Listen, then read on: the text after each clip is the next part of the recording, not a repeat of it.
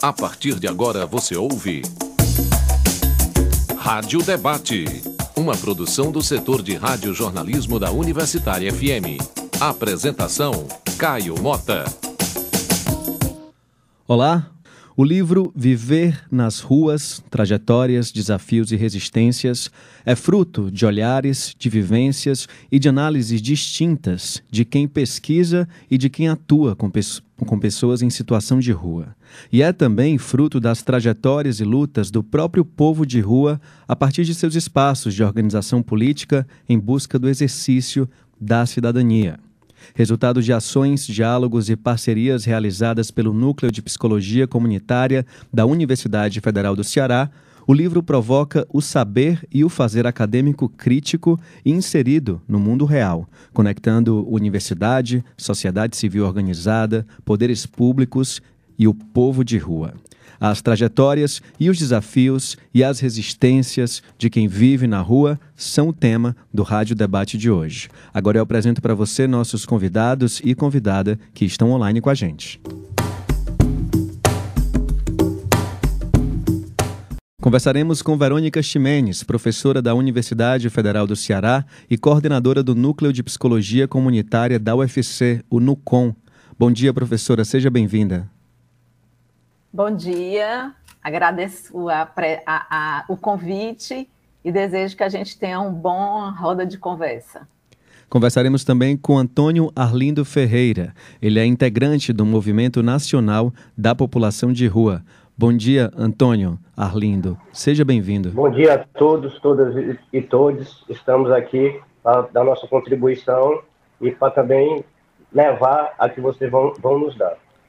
Com certeza. Estamos ainda com Carlos Eduardo Esmeraldo Filho. Ele é membro do Fórum de Rua do Ceará e um dos organizadores do livro que citamos no começo do programa, Viver nas Ruas, Trajetórias, Desafios e Resistências. Isso junto com a professora Verônica Ximenes e também com Andréa Ferreira Lima Esmeraldo. Bom dia, Carlos Eduardo. Seja bem-vindo. Bom dia, é um prazer estar nesse programa. Espero que seja um excelente debate. Lembrando a você que está ouvindo a Rádio Universitária FM que você pode acompanhar o Rádio Debate pela internet através do nosso site radiouniversitariafm.com.br e ainda dá para baixar o aplicativo da rádio no seu celular. Basta procurar Rádio Universitária FM com nossa frequência 107,9. E ainda, para interagir com os participantes deste debate, você pode enviar perguntas para o nosso WhatsApp. O número é 85 3366 7474. Eu peço apenas que você envie sua pergunta ou comentário por escrito, junto com o seu nome e a cidade ou bairro de Fortaleza de onde você está acompanhando o programa.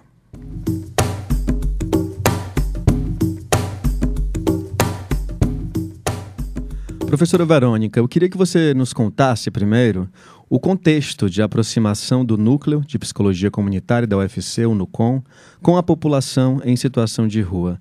E ainda, é, além de você contar sobre esse contexto, eu queria que você contasse como foi esse processo né, que desemboca na organização do livro Viver nas Ruas. Ok, Caio. É, o NUCOM é um núcleo que é, foi fundado em 1992 no Departamento de Psicologia pelo professor César Wagner, e ele trabalha desde então com comunidades em situação de vulnerabilidade social em Fortaleza e no Ceará. E mais ou menos a partir de. Então, a gente já fez vários trabalhos em vários lugares durante esses anos, e mais ou menos a partir de 2016, por influência do Carlos Eduardo, que se juntou ao nosso grupo e que já tem uma inserção muito grande com a população em situação de rua, a gente resolveu começar a trabalhar com esse grupo, que é um grupo invisibilizado da nossa sociedade, que sofre todos os tipos de opressão, de discriminação, de descaso. E a gente iniciou um projeto de extensão, então a gente mescla a extensão, a pesquisa, o ensino então, a gente iniciou um projeto de extensão em Maracanaú, trabalhando com o Centro Pop de lá, juntamente com os estudantes da graduação, o Carlos Eduardo, né, que a gente chama de Cadu, né, o Cadu junto com a gente nesse processo. Então, foi o primeiro contato que a gente começou a desenvolver um trabalho de extensão. Depois, esse Centro Pop foi fechado, mais ou menos em 2000 2018, por aí, e a gente resolveu trabalhar com o Centro Pop Centro, que é uma outra política pública que atua junto à população em situação de rua, vinculada à assistência social, e a gente passou a atuar em Fortaleza, no Centro Pop Centro, desenvolvendo atuação de fortalecimento dos grupos, discussões de vários temas, é, é, processos de conscientização. E durante esse período, mais ou menos em 2019, a gente conseguiu um financiamento do CNPq de uma pesquisa ampla relacionada à população em situação de rua. Então, a gente passou três anos durante esse período fazendo uma pesquisa quantitativa e qualitativa relacionada à população em situação de rua. E com isso veio a possibilidade de, dentro dessa pesquisa, com o financiamento do CNPq, pensar em um livro. Então, por isso que a gente conseguiu concretizar esse livro, porque ele foi financiado por um edital de pesquisa. E aí a gente começou em fazer um livro impresso, exatamente porque ele precisa chegar nas pessoas que estão na rua. Então, só digital não atingiria esse objetivo. Sim. Como chegar nas políticas públicas, nos movimentos sociais. E a gente começou há um ano e meio atrás a pensar como é que seria esse livro.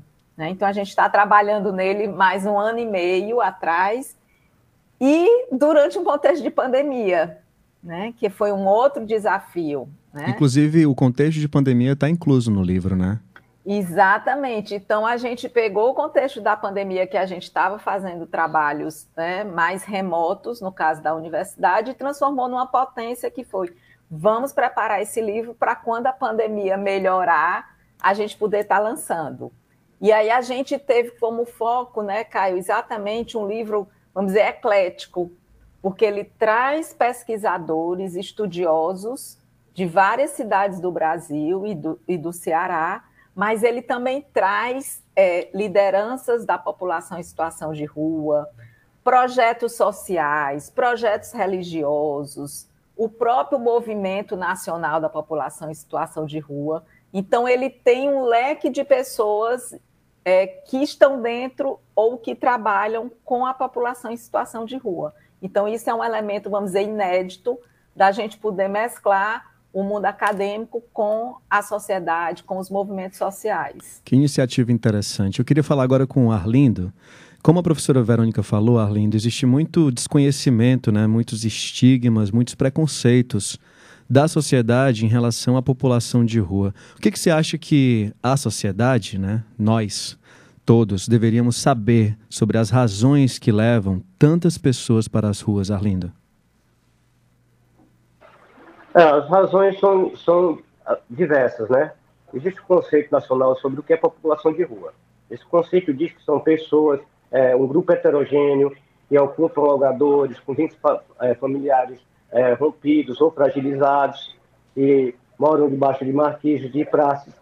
Só que da pandemia para cá, esse conceito, acho que ele está tá, tá um, um pouco desatualizado, porque a pandemia trouxe uma nova perspectiva da população de rua e um aumento muito grande. Pessoas ficaram desempregadas, pessoas que viviam de forma autônoma, que pagavam uma dormida, um pernoite, para poder não estar na situação de rua, ah, mas vivem diretamente na rua, oneram os equipamentos e não são contados como população de rua. E, e, na pandemia ficou muito mais na pandemia ficou muito mais visibilizada essa outra etapa da população de rua, essa outra classe que não não entra nesse conceito. E como também pessoas que vêm vêm é, os imigrantes internos que vêm do interior porque não tem emprego, mas tem sua casa de forma formal, mas não tem o que comer e vem buscar alimentação no, no grande centro. E isso tem fomentado e aumentado a população de rua. Então, antigamente, se achava que viviam na rua só quem usava droga, quem tomava cachaça, e, e não é assim. São vários fatores, várias formas, e é isso que a gente tem que identificar essa visão da população de rua. Na realidade, a população de rua é um retrato da pobreza no nosso país, e a cada dia tem aumentado. Eu queria agora saber do Carlos Eduardo como é que o Fórum de Rua do Ceará, Carlos, atua para que essa realidade aí que o Arlindo falou, a realidade da população de rua, seja vista pela sociedade, seja vista pelos poderes públicos? Então, o Fórum de Rua, ele existe desde o ano de 2007, né, que foi antes ainda de existir alguma política pública aqui em Fortaleza voltada para as pessoas em situação de rua, né, porque o, o primeiro equipamento é, do Poder Público Municipal, que foi o Centro de Atendimento da População de Rua, ele, ele foi lançado, inaugurado em 2008. Né, então, antes existiam é, trabalhos voluntários, né, pessoas voluntárias, é, ou pessoas físicas individuais, ou entidades organização, não organizacionais, não, não governamentais, né, organizações não governamentais, que realizavam trabalhos e ainda hoje realizam, né, e aí é, tiveram essa ideia, eu ainda não participava na época, passei a participar em, em a partir de 2009, e aí a, a pastoral do povo de rua encabeçou essa ideia de juntar é, esses grupos que faziam trabalhos para se aproximarem, né, realizarem ações conjuntas, e assim surgiu o fórum, né, ainda não tinha intenção de ser um fórum popular, né, e aí surgiu o fórum, e de lá para cá a gente realiza, a gente busca aproximar essas pessoas é, que realizam trabalhos é, voltados para as pessoas em situação de rua, e também se aproximar da população de rua. Então, hoje o fórum é formado por é, pesquisadores, por, por, organizações não governamentais, por organizações é, é, instituições religiosas, é, por, por academia, né, o NUCOM faz parte, o Núcleo de Psicologia Comunitária faz parte do fórum, né, existem coletivos que também fazem parte, e a gente busca trazer, aproximar, trazer um debate né, e buscar fazer um diálogo com o poder público e com a população em situação de rua, em busca de, de, de, de lidar com as questões que vão surgindo né, e buscar garantir os direitos. Então, por exemplo, na pandemia, o fórum ele teve uma importância crucial, porque por, diante de uma situação emergencial, né, das pessoas em situação de rua, é, no isolamento social, perderam a, a, o seu meio de, de sobrevivência, né, da, não, não existia atividade econômica, o comércio parou, né, então a, a, maioria das pessoas ou trabalham, né, estão inseridas em alguma atividade econômica, né, a maioria trabalha é, é, de maneira informal, né, na, em atividades na rua, então, a gente teve que organizar um, um, uma rede, né, aproximar essa rede de apoio, trazer mais parceiros, para que a gente pudesse atender essa, essa, essa demanda emergencial, né, com alimentação, né, doações de alimentação, é, com, com busca de, de, de, de, de, de garantir a, a, a, higiene, a vacinação. Né? Então, o fórum ele busca estar próximo da situação de rua, então, é um movimento político né, de militância.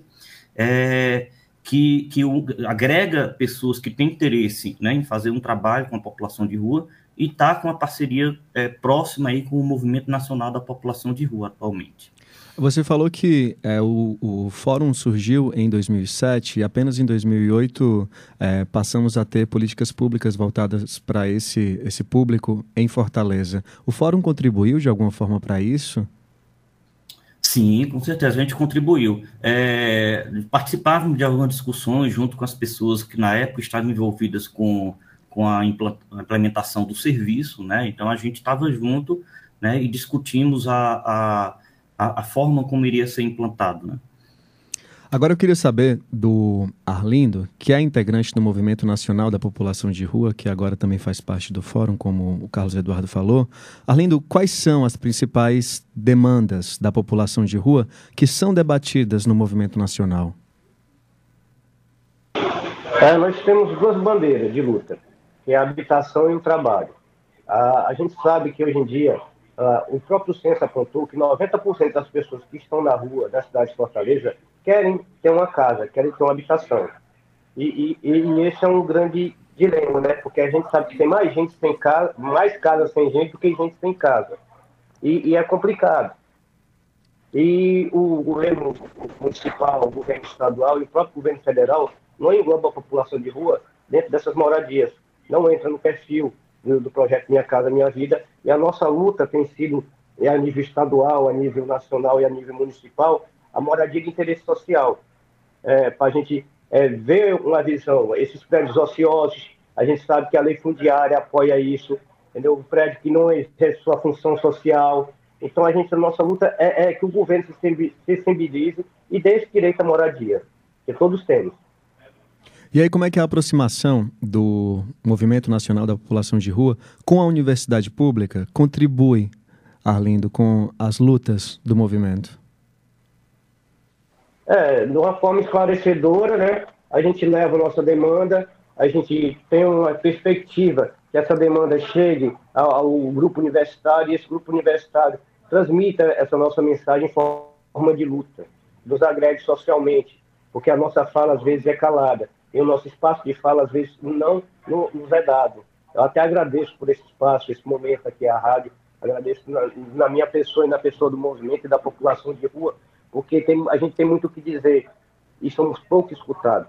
E através do NUCOM, a gente teve esse ouvido, teve essa escuta e pudemos repre, é, representar essa demanda. Então a gente tenta levar essa demanda para os espaços que é de direito, para os comitês, para os conselhos, para o fórum de rua, e a gente estiver ocupando esses espaços. Mas ainda assim a luta é, é, ela é desvirtuada e a gente precisa cada vez mais de mais apoio. E a gente encontra esse apoio na pessoa da universidade. Verônica, e eu acho também que Carlos Eduardo podem responder essa minha pergunta. No livro Viver nas Ruas, né, está retratada a realidade de múltiplas violências que a população de rua sofre, né? Agressões físicas, violências simbólicas, discriminação nos serviços públicos com essa população. E aí eu queria começar com a Verônica perguntando o que, que você acha importante destacar sobre esse aspecto e logo em seguida eu passo para o Carlos complementar algo que a Verônica não tenha falado. Quais são os aspectos mais relevantes para destacar sobre essa realidade dessas múltiplas violências que essa população de rua sofre, Verônica? É, oi, Caio. É, a questão da violência, a gente faz uma discussão, né? Nós somos trabalhamos a partir da psicologia comunitária, então a gente tem um, um olhar que traz elementos que têm relação do lugar onde a gente fala. E a gente sempre é, gosta de problematizar, dentro desse aspecto da violência, é, são dois elementos muito presentes que às vezes são sutis, né? que às vezes não, é, não estão presentes dentro de uma violência física, mas que é, desencadeia. Um é culpabilizar a pessoa em situação de rua pela situação que ela está. Então, é colocar nessa pessoa a culpa e tirar de uma realidade muito maior, de um contexto de um país, de uma cidade, das injustiças sociais, da desigualdade social. Como o Arlindo disse, é, as pessoas em situação de ruas elas se encontram em extrema pobreza. E a pobreza é um problema social do nosso país e de vários outros países. Então, quando você culpabiliza essa pessoa por essa situação, você é, tira a responsabilidade do Estado, das políticas públicas, dos poderes e coloca no indivíduo. Então, isso é um elemento que a gente problematiza muito a partir da psicologia comunitária e que repercute nas violências. E um outro elemento é acreditar que sempre existiu pessoas em situação de rua e que sempre vai existir e que não, não se precisa fazer nada em relação a dar oportunidade para essas pessoas. A naturalização desse problema, né? A naturalização desse problema, né? Que a gente trabalha no sentido que temos que tirar todas as pessoas em situação de rua? Não, porque tem pessoas que elas vivem na rua, elas criam relações, elas se apropriam desse espaço, mas elas precisam ter a oportunidade ou serem vistas como sujeito de direitos amparado pela Constituição, pelas políticas públicas, como qualquer indivíduo, porque elas são cidadãos e cidadãos brasileiras né, e brasileiros. Então, esse é um elemento que ele é uma base que vai gerando o quê? Os estigmas, os medos, os preconceitos, é, cruzar a calçada quando eu estou andando porque eu vejo uma pessoa que está, que é de, que vive na rua e eu tenho medo, fechar o vidro quando eu estou no semáforo, tudo isso tem a ver com, com esses elementos que são sutis, que a sociedade vai trazendo para a gente e a gente vai internalizando e gerando esses comportamentos preconceituosos. E a gente só consegue romper, Caio, quando a gente começa a conviver com essas pessoas.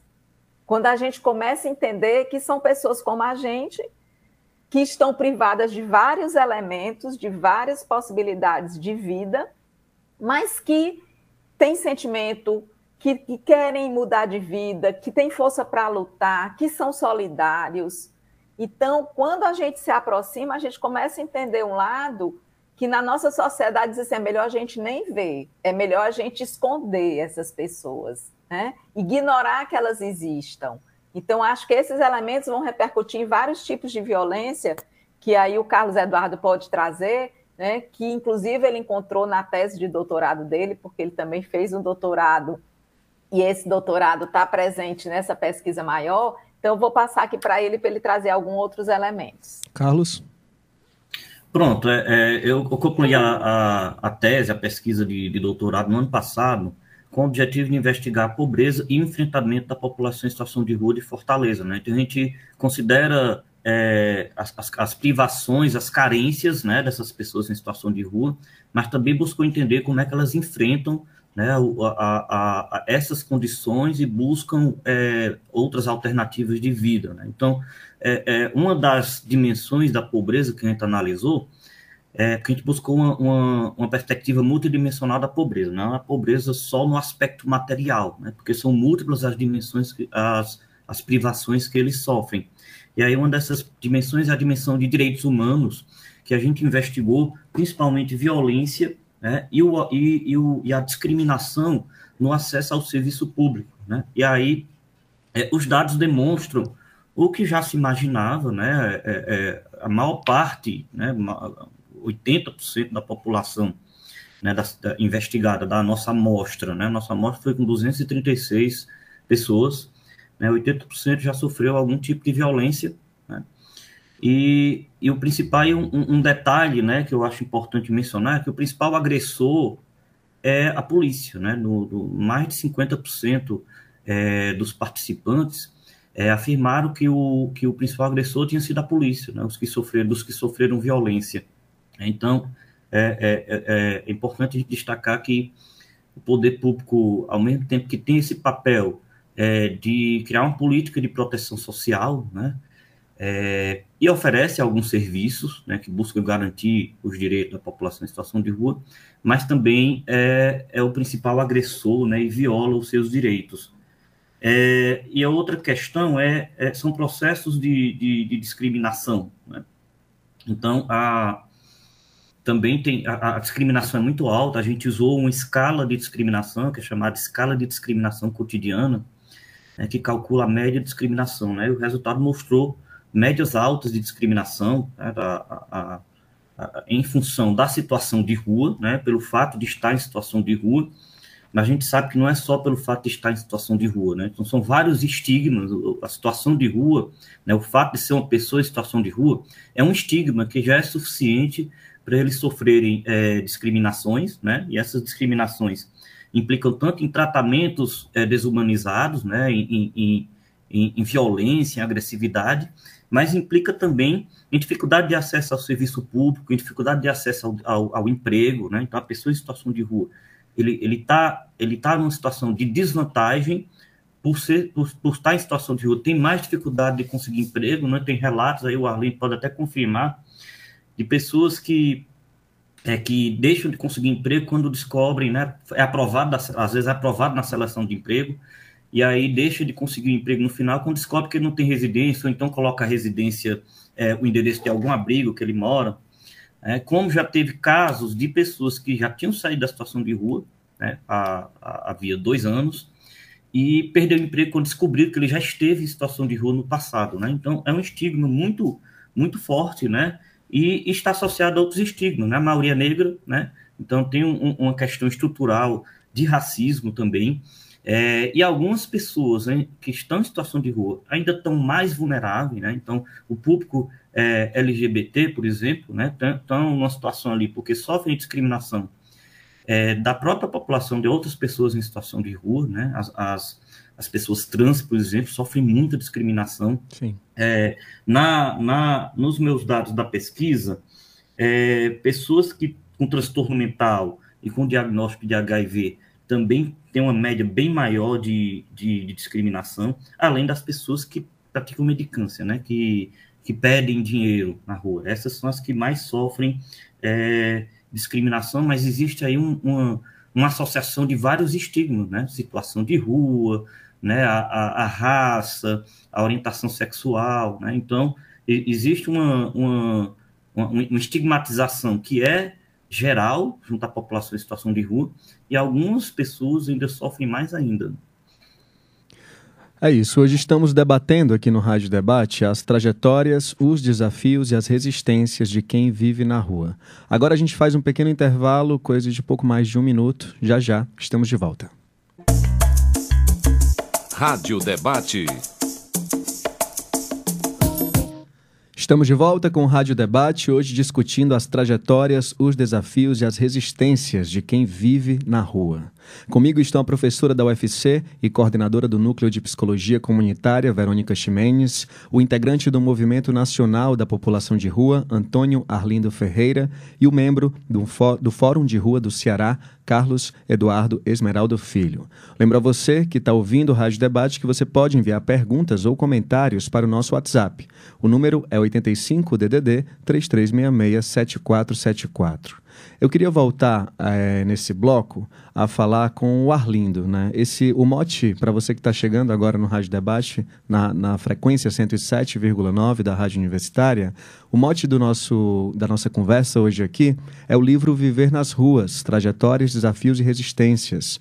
E nesse livro é, existem textos e pesquisas de pesquisadores ligados ao UFC, de pessoas que estão em contato com com a população de rua e existe também a participação da própria população de rua nisso. Eu acho que o, o depoimento do Arlindo a respeito da trajetória dele, pessoal, enfim, além de ser integrante né, do Movimento Nacional da População de Rua, pode ser muito importante para a gente entender um pouco mais profundamente essa situação. Arlindo, peço que você fale, por favor.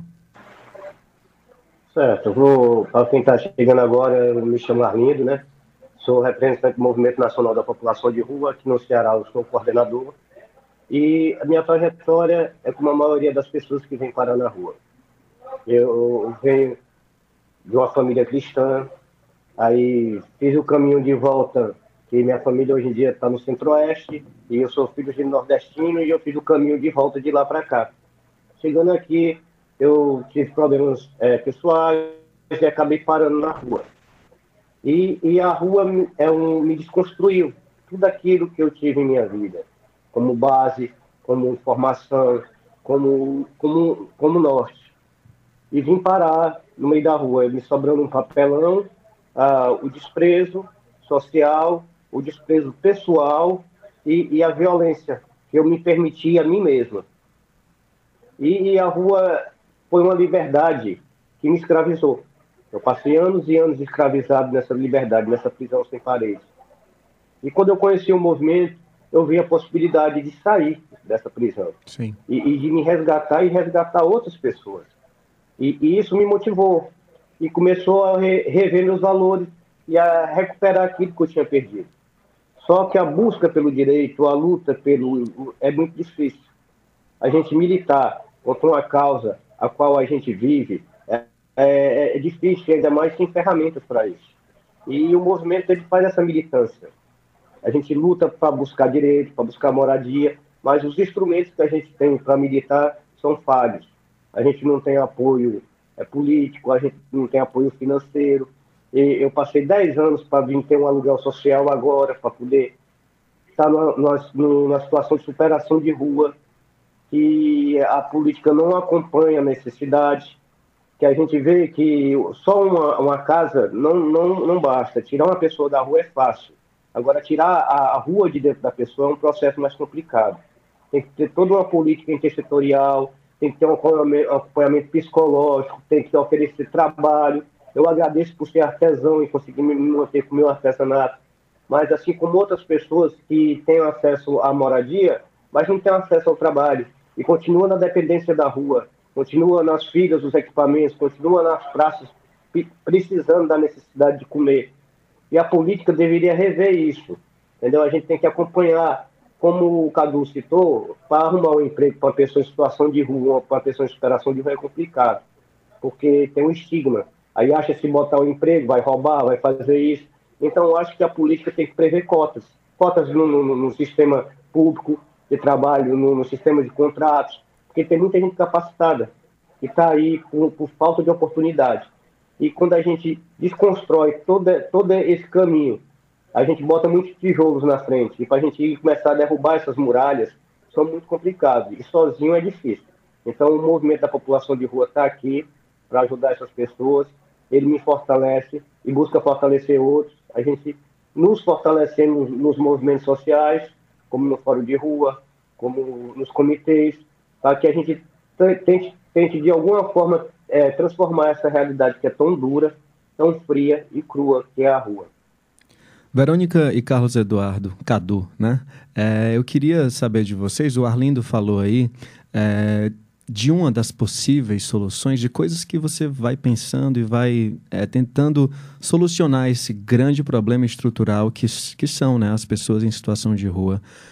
O que, que se pode fazer? Qual, qual seria um caminho possível para resolver essa situação? Verônica. É, Caio, eu acho que são vários, né? São Sim. várias frentes que a gente vai tentando, porque resolver é, é, muito mais complexo, né? Porque é mudar uma estrutura de um sistema capitalista que a gente vive e que oprime, que tem gera desigualdade. Então, é, o que, que a gente faz enquanto instituição pública e gratuita que é o UFC, né? E que eu sou professora daqui há 20 anos e que atuo dentro do NUCOM e o NUCOM tem essa atuação política, é um pouco isso que o Arlindo disse. Como a gente pode levar essa discussão, por exemplo, para dentro do mundo acadêmico, dar visibilidade a essa realidade que outras áreas do conhecimento da universidade podem contribuir, a gente sabe que contribui. Né? Tem a professora Verônica é, na engenharia, que já fez um trabalho e faz um trabalho com a população em situação de rua, tem na área da saúde, tem a gente na humanidades.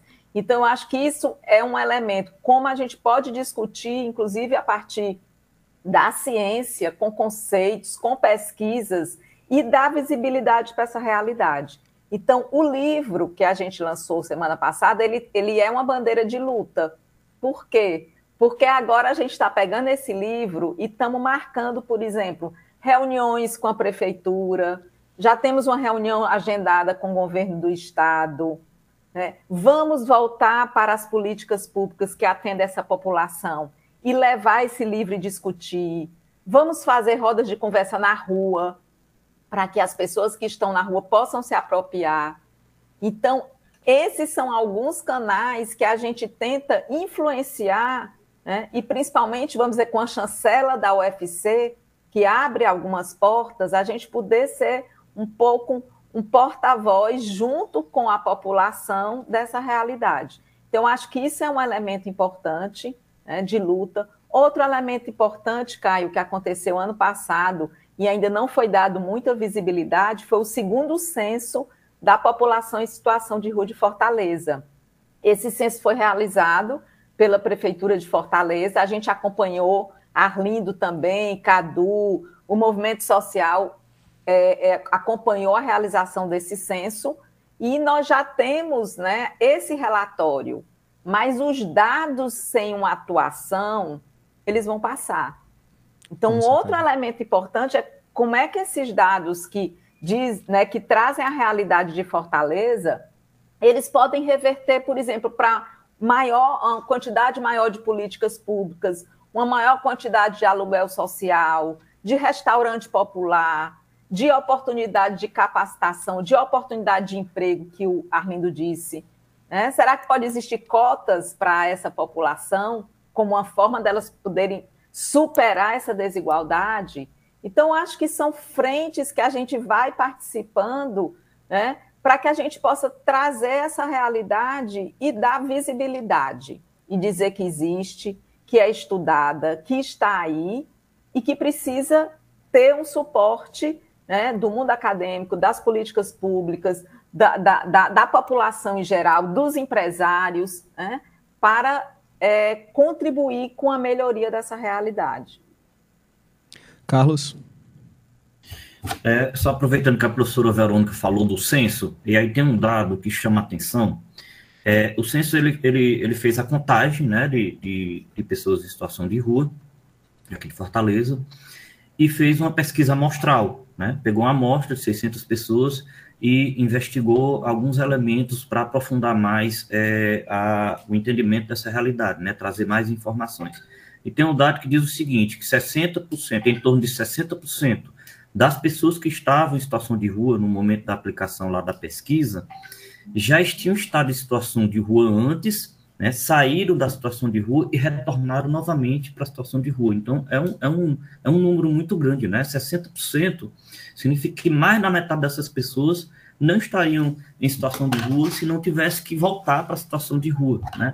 É claro que a gente tem um contexto da pandemia, mas é, essa, essa, esse movimento de, de, de, sair da rua, da situação de rua, e depois voltar para a situação de rua já acontecia antes, né? Então, é um movimento que acontece. Quando aí o Arlindo usou a expressão aí, superação da situação de rua, né? Porque muitas vezes a, a pessoa, por exemplo, consegue uma moradia, né? Pelo, que, é, que é raro acontecer, né? Poucos conseguiram, mas alguns conseguiram, né? Serem, serem contemplados aí com Minha Casa Minha Vida, com projetos habitacionais, ou com aluguel social, né? Ou então consegue voltar para a família.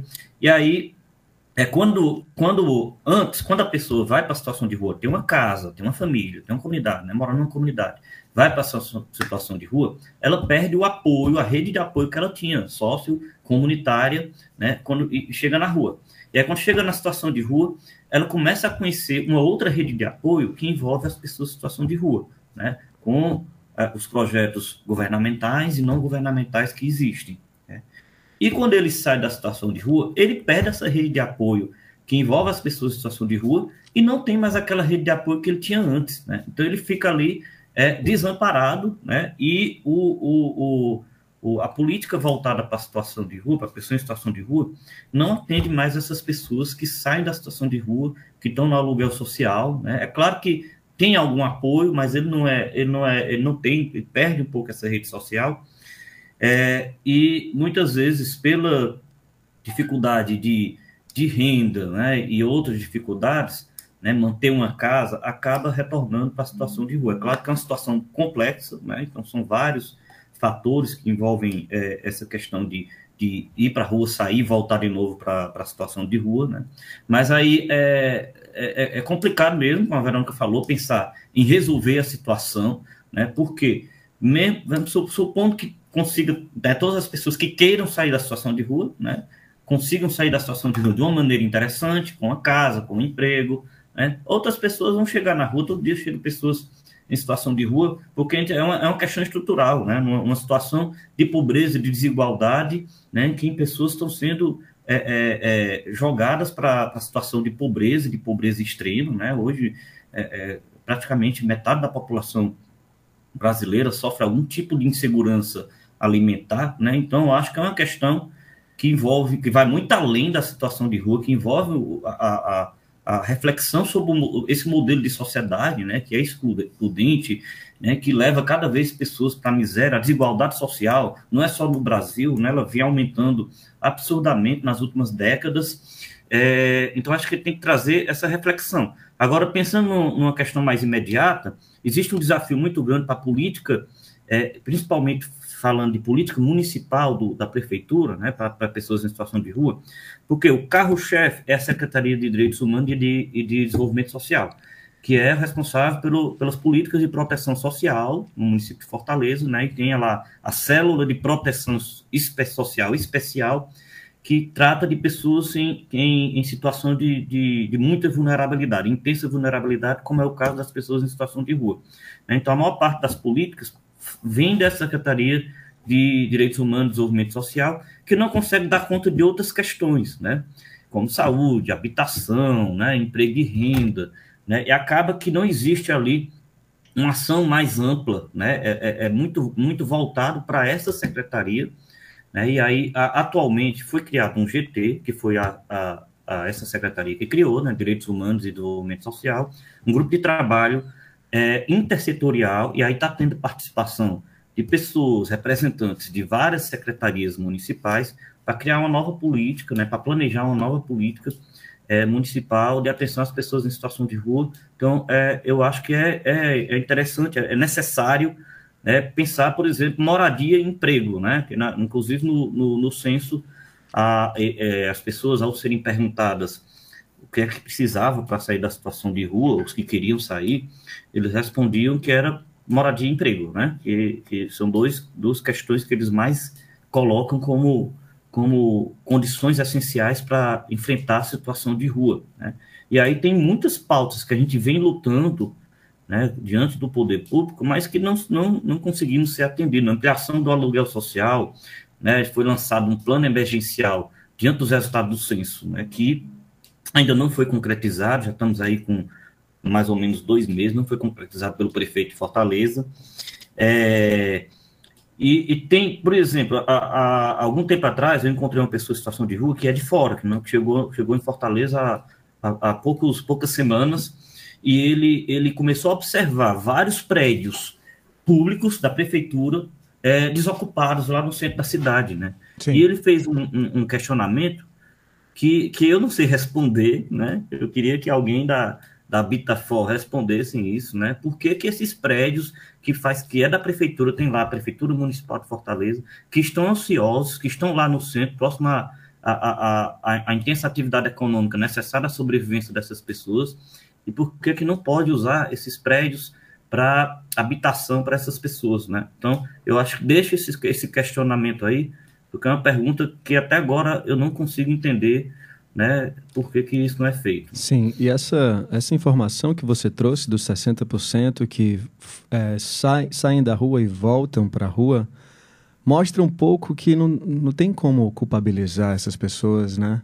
É um, é um sistema que oprime mesmo que está. É, que, na verdade, perpetua essa situação. Professora Verônica, a produção do livro que a gente está trazendo hoje, Viver nas Ruas, ela foi atravessada pela pandemia, como a gente falou no primeiro bloco, e vocês aproveitaram também para registrar os impactos que a Covid-19 teve sobre essa população, né? Um, que é um dos grupos mais vulneráveis, mais desprotegidos da sociedade.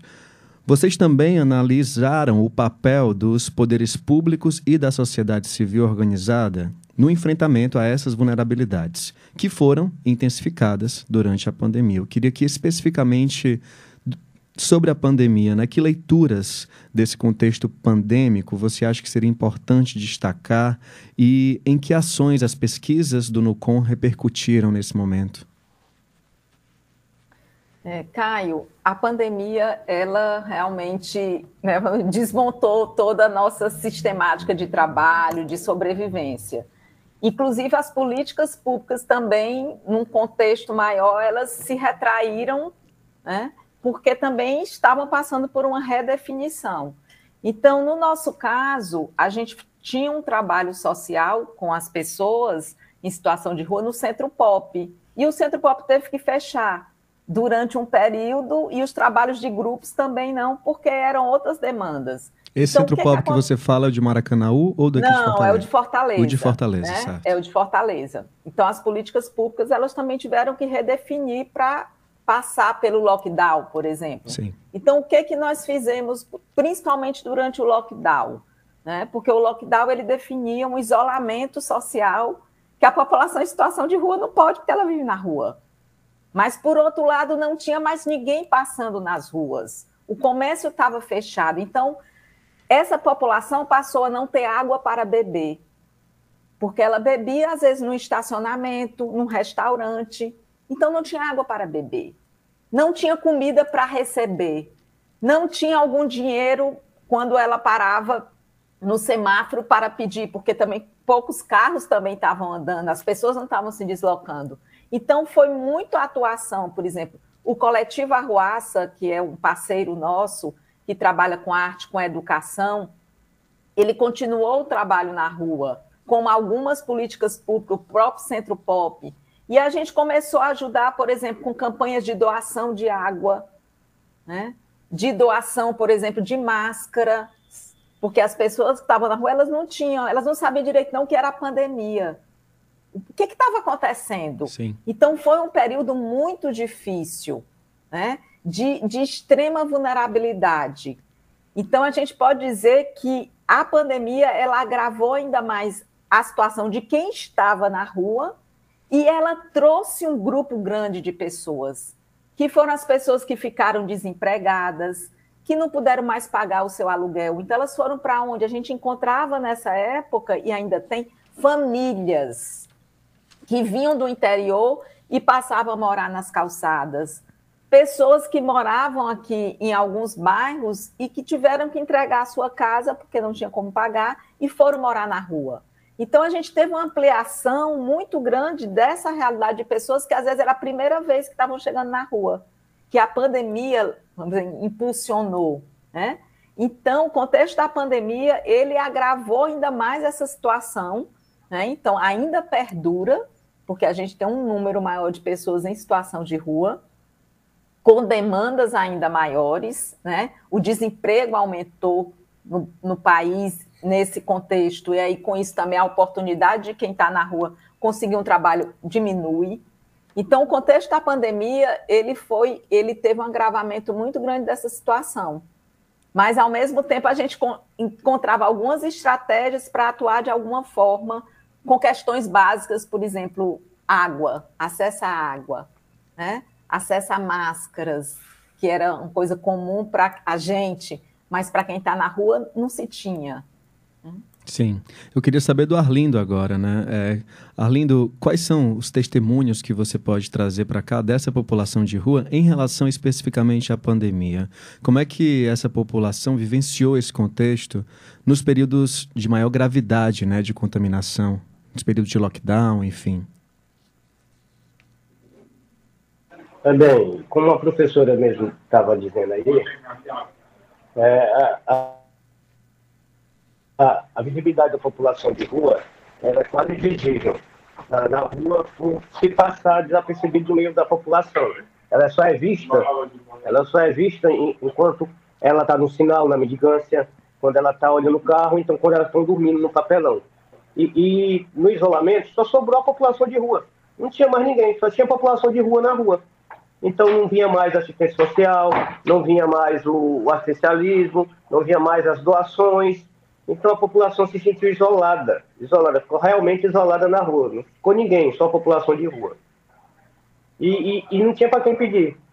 Quem ia nos dar? Quem, quem ia, ia, nos fornecer? Então a gente agradece assim ao Arruaça, assim, em especial à Casa da Sopa, que fizeram uma mobilização, e ao Fórum de Rua, para buscar e trazer essa alimentação, porque as pessoas já passam fome na rua e na pandemia passaram mais fome ainda e mais isolado ainda. E a gente aqui tem uma rede de apoio. Eu mesmo, quando eu vivia na rua, eu lavava o banheiro do posto para poder tomar o banho, entendeu? Eu ajudava o rapaz a botar a mesa no restaurante para poder garantir a alimentação. E, e, quando se fecha tudo, essa rede de apoio se acaba. Se acaba. E as pessoas que já são fragilizadas ficam mais fragilizadas ainda. E, e a pandemia fez nos rever alguns conceitos, alguns pontos. E através disso, eu creio que o poder público tem que pensar, porque se houver uma nova onda, queira Deus que não, não haja, mas se houver, como é que a gente vai reagir? Que formas o governo vai tomar? Que Sim. medidas vão acontecer? Entendeu? Porque isso tudo tem que ser planejado, tem que ser estipulado, porque se tem plano emergencial para tudo, se, se tiver um, um desabafo ali, tiver um desmoronamento, a Defesa Civil vai lá e age. Tudo o governo já tem, mas quando se trata da população de rua, não se tem nenhum pensamento específico para aquele público numa situação de emergência. E eu acho que isso também, não só por parte do governo, mas eu trago aqui é, uma parte do prefácio do livro Viver nas Ruas, que a gente está trazendo hoje para o Rádio Debate. Ele, esse prefácio foi escrito pela professora Raquel Lobo Guzzo, da PUC de Campinas, e nesse prefácio ela menciona que a temática que a gente está tratando hoje aqui ainda hoje não é pautada na formação dos profissionais de psicologia como deveria ser. É isso que a professora Raquel Lobo Guzzo fala. Eu queria saber da Verônica e do Carlos, a gente tem ainda uns cinco minutinhos de programa, talvez finalizamos com, essa, com esse debate. É, qual é a análise que vocês fazem da formação no Ceará, né, psicológica, da, dos alunos de psicologia, do, da educação para a psicologia e pela perspectiva da psicologia comunitária em relação à população de rua? Professora Verônica, primeiro.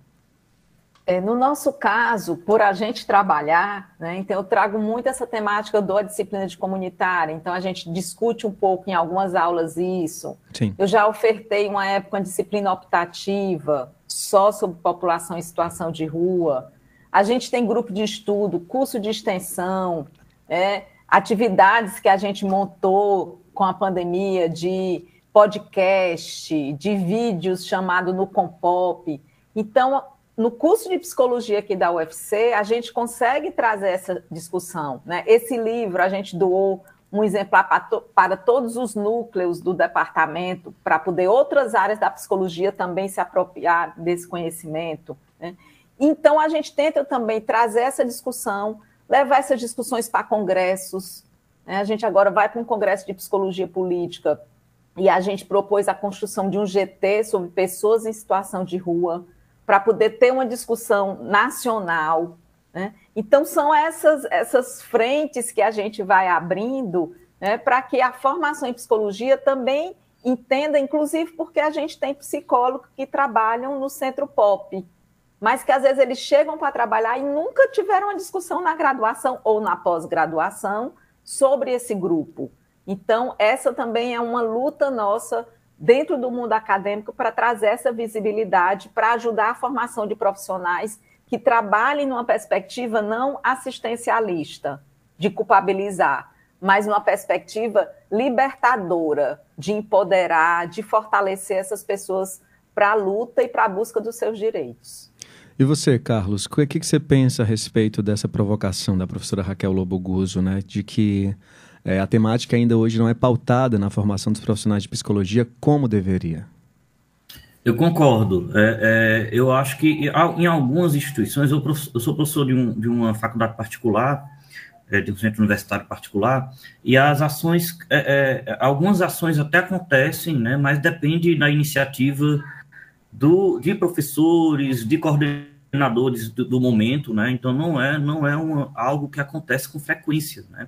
Às vezes acontece uma ação mais pontual, né, de de um, de um trabalho acadêmico o estudante vai lá fazer e depois, eles criticam muito isso, as pessoas em situação de rua, né, da, da, da, da academia, né, da, da universidade, chegar, fazer um trabalho rápido e depois ir-se embora, abandonar, né, não, não dar continuidade a esse trabalho. Né, e, e eu já tive algumas experiências interessantes né, com projetos de extensão, inclusive alunos, ex-alunos que participaram é, desse projeto hoje trabalham na política né, de assistência, trabalham em, em alguns contextos voltados para pessoas em situação de rua. Né, quando tem alguma, algum, quando tem a oportunidade de fazer um estágio, né, disciplina de estágio, eu também trago os estudantes para o campo da população em situação de rua. E aí, assim, a, a academia é, ainda é muito tímida essa aproximação né, com, a, com a temática da população em situação de rua, mas eu acho que comparado antes, né? Antigamente tem mais procura, né? Mas o desafio é fazer um trabalho que, que construa um bom vínculo com essa população, né? Que não seja, que não use essas pessoas só como laboratório para aprender, né? Que acho que isso é uma coisa que eu sempre falo com meus alunos, né? A gente não usar é, o, o, campo onde a gente vai fazer um trabalho só como laboratório, que a gente tem um compromisso ético de fazer um trabalho é, sério, comprometido, que tenha alguma continuidade, né? que deixe algum legado para essas pessoas. Verônica, eu sei que ah, um minuto, um minuto e meio é pouco para você falar, mas eu queria que você fizesse um convite para os nossos ouvintes e nossos ouvintes para a leitura desse livro, né? onde é que ele está disponível, como é que a gente pode acessá-lo. É, a gente, vocês podem ter né, mais informações no Instagram do Nucom ou no site do Nucom, né? onde a gente está disponibilizando é, é, esse livro para acesso. Vamos depois colocar também um livro no repositório da UFC, para que também qualquer pessoa possa ter acesso, ainda estamos em processo. Né? E o NUCOM, como um espaço que a gente sempre está de portas abertas para receber, né? E aproveitar também para assim, agradecer esse espaço na rádio. Né? Eu acho que a rádio é um espaço de resistência e de luta, e a nossa temática também, né? Então, eu acho que casa aí com o dia de hoje essas resistências né, de luta que a gente tem que continuar travando no nosso país. É isso. Eu queria agradecer a participação de Verônica Ximenes, Antônio Arlindo Ferreira e Carlos Eduardo Esmeraldo Filho. Eu sou Caio Moto, o Rádio Debate fica por aqui, mas lembro a você que esse programa vai estar disponível logo mais nos aplicativos de podcast. É só procurar Rádio Debate no Spotify, Deezer e em outros tocadores. A Universitária FM apresentou Rádio Debate. Programa do setor de radiojornalismo. Produção Raquel Dantas. Coordenação Lúcia Helena Pierre. Apoio Cultural Adufse Sindicato. Realização Rádio Universitária FM. Fundação Cearense de Pesquisa e Cultura.